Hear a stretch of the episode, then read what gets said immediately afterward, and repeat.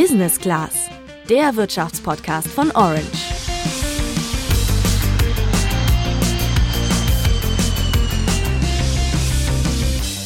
Endlich ist es soweit. Die Restaurants und Kneipen machen so langsam wieder auf. Viele sind aber im Lockdown pleite gegangen und bei denen, die es noch gibt, sind einige KellnerInnen auf Trinkgeld angewiesen, um auch über die Runden zu kommen. Beim Thema Trinkgeld gibt es viel zu beachten. Wie viel Trinkgeld ist angemessen? Kommt es auch wirklich bei der richtigen Person an? Wie sieht es bei Lieferdiensten aus? Und muss Trinkgeld eigentlich versteuert werden? Dafür schauen wir uns neben den wirtschaftlichen Aspekten auch spannende soziologische Faktoren an. Und dabei hilft uns der Konsumsoziologe Christian Stigbauer. Er erklärt uns, warum die so wichtig sind. Die Ökonomen gehen ja davon aus, dass man Trinkgeld gibt, um das nächste Mal besser bedient zu werden und haben ein Problem damit, dass an der Raststätte Trinkgeld gegeben wird, wenn man dort nicht mehr vorbeikommt. Wie wir das untersucht haben, kommt man zu einem ganz anderen Ergebnis. Welche Ergebnisse das sind, dazu später mehr. Eine Wirtschaftsjournalistin sieht das Trinkgeldsystem aber generell sehr kritisch. Wie das bei Gorillas läuft, das hat Melanie recherchiert und sich undercover bei dem Startup eingeschleust, dessen FahrerInnen gerade überall Schlagzeilen mit ihrem Streik in Berlin machen, wo sie ein Auslieferlager blockiert haben. Ich finde, keiner sollte sich für einen Job bewerben, wo dann da irgendwie steht, ja, 8 äh, bis 9 Euro Stundenlohn maximal. Aber das Trinkgeld ist super attraktiv, weil da kann man sich halt nie drauf verlassen und im Endeffekt schreit das dann schon so nach Ausbeutung. Außerdem erzählt uns eine Kellnerin, wie sie für sich das maximale Trinkgeld rausholt und was ihr auf gar keinen Fall zu KellnerInnen sagen solltet. Ich bin Juliane. Und ich bin Luca. Wie viel Trinkgeld gibst du denn immer so, wenn du essen gehst, Juliane? Also ich habe jetzt nicht so einen bestimmten Satz, den ich immer gebe. Bei mir kommt es halt viel mehr so darauf an, wie teuer das Essen insgesamt war und wie gut auch der Service. Und ich war tatsächlich gestern endlich mal wieder mit vier weiteren Leuten essen und da habe ich bar für alle vorgestreckt und ähm, ja, insgesamt lag die Rechnung bei 94 Euro und da habe ich dann 6 Euro aufgerundet auf 100. Das war dann das Trinkgeld. Ja, so mache ich es meistens eigentlich auch. Viele KellnerInnen haben ja auch Verständnis dafür, wenn ich als Student jetzt kein mega hohes Trinkgeld geben kann. Generell geht man in Deutschland ja so von ungefähr 10% Trinkgeld aus, wobei dieser Satz im Ausland teilweise deutlich höher sein kann. Ich war zum Beispiel mal im Urlaub in einem Kaffeehaus in Wien und da hat der Kellner die Augen verdreht und sich bei mir über die klassischen 10% der Deutschen beschwert. Nachher habe ich dann erfahren, dass in den besonders schicken Kaffeehäusern dort eher knapp 20% üblich sind.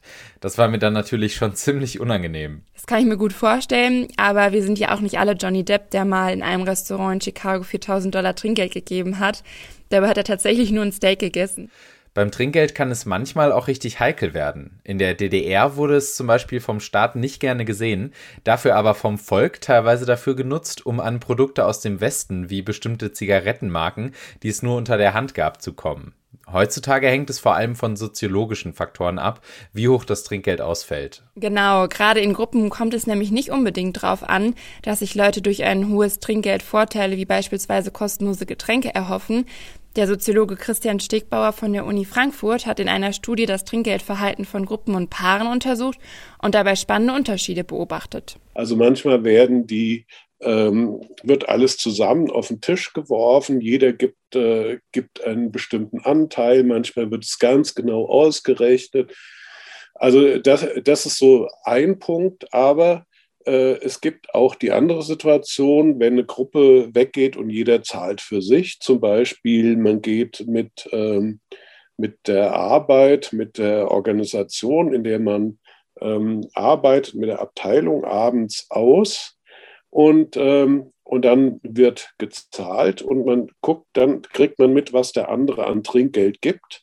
Und ähm, und es spielt dann schon eine Rolle, ob das in den Augen derjenigen, die danach kommen, angemessen ist. Wenn nämlich jemand zum Beispiel ein bisschen wenig Trinkgeld gibt, dann kann es sein, dass der Nächste versucht, das auszugleichen, damit die Gruppe nicht in einem schlechten Licht erscheint. In anderen Situationen zeigten die Personen in der Studie aber auch noch anderes Verhalten. Also wenn man äh, an die kleinstmögliche Gruppe denkt, also zwei Personen, zum Beispiel ein Paar, ähm, das war so eine Situation, das kam, glaube ich, zwei oder dreimal in den Interviews vor, dass gesagt wird, also, okay, wir haben ein Date und äh, es gibt eine Einladung zum Essen.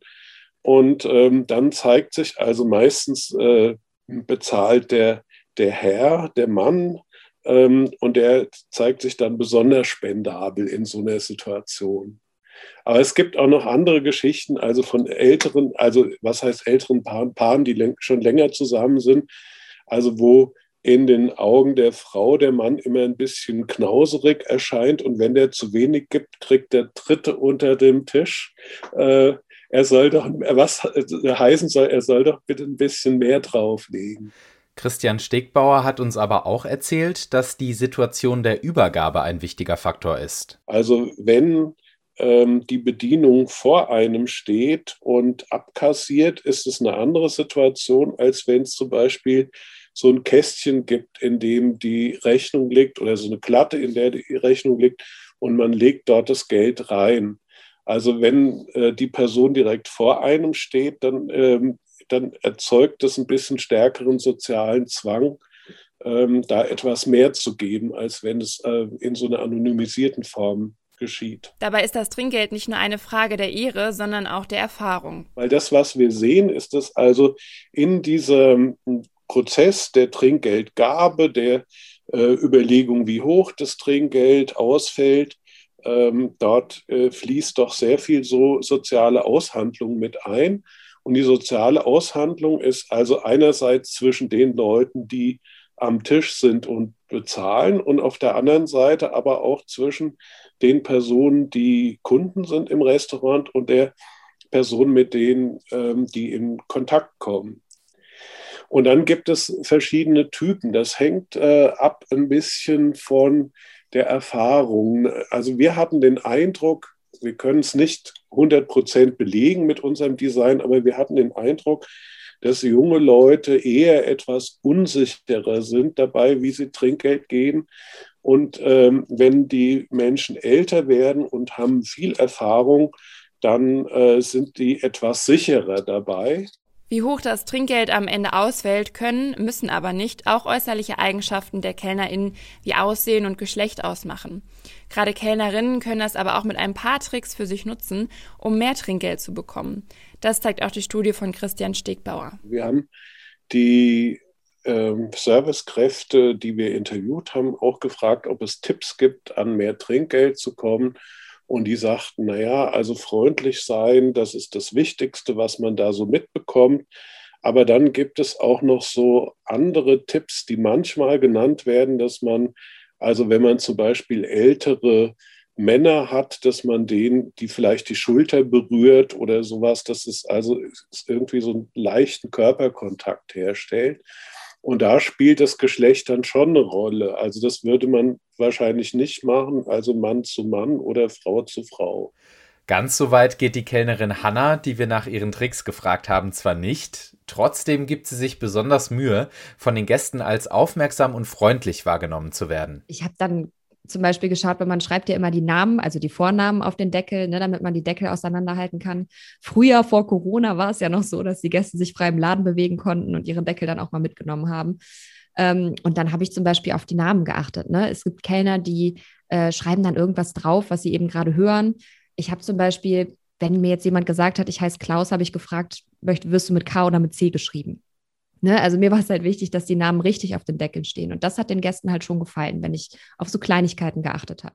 So freundlich zu bleiben, fällt ihr aber nicht immer leicht. Deswegen ist es für sie immer auch eine Abwägung zwischen dem Verhalten des Gastes und dem Umsatz, den er tatsächlich bringt. Man hat halt auch seine Stammgäste, ähm, die eigen sind, sagen wir eigen. Äh, und Stammgäste will man natürlich da behalten, weil es sind halt Stammgäste. Ne? Die bringen sehr, sehr viel Umsatz. Ähm, und man kommt halt auch nicht mit jedem klar. Und ja, dann hast du denjenigen, der dich die ganze Zeit voll quatscht, obwohl du halt arbeiten musst, der dir das übel nimmt, wenn du die ganze Zeit woanders hingehen musst, weil du kannst dich ja nicht nur um diesen einen Gast kümmern. Und da musst du dann halt gucken, ähm, dass du sehr glimpflich mit der Situation umgehst und ruhig erklärst, du, das geht jetzt gerade nicht, vielleicht habe ich gleich ein bisschen mehr Zeit, dir zuzuhören, ne? obwohl du innerlich brodelst und dir denkst, siehst du denn nicht, dass ich arbeiten muss? Deswegen rät Hannah auch jedem Gast, die KellnerInnen respektvoll zu behandeln. Immerhin ist Kellnern ein echter Knochenjob, oft mit Arbeitszeiten bis tief in die Nacht hinein. Und wenn sie dann mal blöd von der Seite angemacht wird, bittet sie auch schon mal ihren Chef, denjenigen Gast rauszuschmeißen. Ja, wenn das hoffentlich nicht passiert und es auch finanziell ein guter Abend war, hat sie ihr Gehalt von 10 Euro pro Stunde schon öfter durch das Trinkgeld verdoppelt. Aber ob sie das Trinkgeld dann eigentlich versteuern müsste, wusste sie nicht. Wie ist das denn gesetzlich geregelt, Luca? Also Trinkgeld ist immer dann steuerfrei, wenn ein Kunde oder Gast es einem Arbeitnehmer, in Hannas Fall also der Kellnerin, gibt. Bekommt Ihr Chef, also der Leiter des Restaurants, das Trinkgeld, ist es nicht steuerfrei und zählt als Umsatz. Das liegt daran, dass Unternehmer über Trinkgeld Buch führen und es versteuern müssen, Angestellte als Empfänger aber nicht. Ob das in der Praxis auch so gemacht wird, ist natürlich eine andere Frage. Es gibt ja auch viele Restaurants, in denen das Trinkgeld, das eigentlich die KellnerInnen bekommen sollten, in Wahrheit an den Chef geht. Um das zu verhindern, teilen sich die KellnerInnen in Hannas Restaurant das Trinkgeld untereinander danach auf, wie lange sie an dem Abend gearbeitet haben. Das nennt sich auch Tippooling. Dabei haben ja trotzdem alle den Anreiz, möglichst viel Trinkgeld zu bekommen, weil sie das dann ja nachher im Anschluss auch untereinander aufteilen. Das gleicht übrigens auch sogenanntes Racial Tipping wieder aus. Der Begriff bezeichnet in den USA Fälle, bei denen Kellnerinnen aufgrund ihrer Herkunft oder Hautfarbe weniger Trinkgeld bekommen. Das sorgt aber immer noch nicht dafür, dass zum Beispiel auch die Köchinnen Trinkgeld bekommen, die ja eigentlich im Restaurant für die wichtigste Dienstleistung verantwortlich sind, nämlich das Essen an sich. Das gleicht Hannas Team durch Tipsharing aus. Dabei bekommen die Köchinnen einen vorher festgelegten Anteil am Trinkgeld der Kellnerinnen. Aber auch das ist keine Lösung für ein anderes großes Problem, nämlich dass gerade boomende Lieferdienste wie Gorillas mit traumhaftem Trinkgeld FahrerInnen anwerben wollen, statt mal von vornherein angemessene Löhne zu zahlen. Hör gerne nochmal in unsere Folge vom 29. April rein, wenn dich der Hype um diese Branche interessiert und scrolle dann gerne mal durch die Playlist aller Folgen. Über das Lohnproblem bei Lieferdiensten, die dafür mit Trinkgeld werben, haben wir mit der Wirtschaftsjournalistin Melanie Reidel vom Handelsblatt gesprochen. Sie hat gerade für eine Reportage den Selbsttest als Fahrerin für Gorillas gemacht. Es ging ähm, auch schon im Bewerbungsprozess äh, sehr stark um das äh, Trinkgeld. Ähm, es, war schon, es wurde schon sehr groß thematisiert. Also uns wurde da im Bewerbungsprozess ähm, erzählt von dem Personaler, ja, ihr verdient dann 10,50 Euro die Stunde, aber aber gerade das Trinkgeld ist halt super und ähm, die Leute finden das Konzept von Gorillas so toll und ähm, geben dann halt sehr, sehr gern Trinkgeld und ähm, das ist ja dann äh, quasi steuerfreies Geld direkt in eure Hosentasche und das ist ja toll. Und äh, der Personaler damals kann ich mich noch erinnern, der hat dann erzählt, äh, er hat im ersten Monat als Fahrer 600 Euro Trinkgeld bekommen und das ist ja ein Wahnsinn und das ist ja so super. So toll, wie es der Personaler ihr verkauft hat, ist das für die FahrerInnen aber ganz und gar nicht. Die 10,50 Euro Stundenlohn sind nur knapp über dem Mindestlohn und müssen ja dann auch noch versteuert werden. Außerdem stehen die FahrerInnen dadurch unter einem richtig großen Druck, mit dem zusätzlichen Trinkgeld quasi ihre Existenz sichern zu müssen, verbunden noch mit dem Stress, viele Lieferungen auszufahren. Das findet Melanie alles andere als super. Ja, und dann, dann dachte ich mir halt schon, gut, äh, man ist ja im Endeffekt, also wenn man das Vollzeit macht, eigentlich schon ziemlich angewiesen aufs Trinkgeld, weil ähm, 1200 Euro, wenn man jetzt zum Beispiel in Hamburg wohnt und äh, ja noch ganz okay leben will, ist das jetzt nicht so viel Geld. Ähm, und wenn es tatsächlich so ist, dass man halt dann 600 Euro anscheinend Trinkgeld bekommt, äh, eventuell, dann ist das ja dann schon äh, wirklich auch einiges an Geld, was man da ja zusätzlich verdient.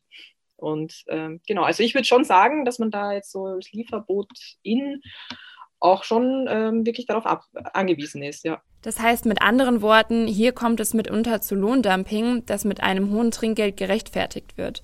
Melanie konnte bei ihrem Selbsttest aber zumindest nicht bestätigen, ob die 600 Euro Trinkgeld pro Monat wirklich realistisch sind. Deswegen ist ihr Fazit. Man braucht einfach auf jeden Fall schon mal einen angemessenen Stundenlohn. Also ähm, ich finde, keiner sollte sich äh, für einen Job bewerben, wo dann da irgendwie steht, ja, äh, 8 bis 9 Euro äh, Stundenlohn maximal. Ähm, aber das Trinkgeld ist super attraktiv, weil ähm, da kann man sich halt nie drauf verlassen und im Endeffekt schreit das dann schon so nach Ausbeutung einfach. Und ähm, also in den USA, um nochmal darauf zurück, äh, zurückzukommen, ist es ja auch oft so oder, oder war es sehr lange so, ich weiß nicht genau, wie jetzt der Stand ist, aber da gibt es ja viele Gastro-Jobs, ähm, wo man nur Trinkgeld bekommt und das ist halt einfach, das geht halt nicht. Also du, du weißt halt dann nie, wie viel du da wirklich rausbekommst pro Monat und, und hast aber super viel Stress ähm, als Kellnerin, Kellner oder, oder Koch, wie auch immer. Ähm, und das, ja, das, das geht halt nicht. Falls ihr gerade überlegt, euch als Fahrerin bei einem Lieferdienst zu bewerben, solltet ihr auf jeden Fall darauf achten, dass ihr nicht aufs Trinkgeld angewiesen seid und einen angemessenen Stundenlohn bekommt. Wir haben übrigens auch die Presseagentur von Gorillas nach einem Statement zu dem Thema gefragt, aber leider keine Antwort bekommen. Solltet ihr demnächst aber einfach was bei einem Lieferdienst bestellen, lohnt es sich trotz oder gerade wegen dieses Systems den FahrerInnen ein gutes Trinkgeld zu geben. Das gleiche gilt natürlich auch für KellnerInnen im Restaurant. Das war's von uns für diese Woche. Uns interessiert aber wie immer auch eure Meinung zu dem Thema. Wie viel Trinkgeld gebt ihr meistens? Findet ihr Trinkgeld überhaupt noch zeitgemäß? Schreibt uns das gerne als Direktnachricht an unseren Instagram-Channel orange-by-handelsblatt und lasst uns da noch eine Bewertung bei Apple Podcasts da. Wir hören uns dann nächste Woche wieder. Macht's gut und bleibt gesund. Ciao!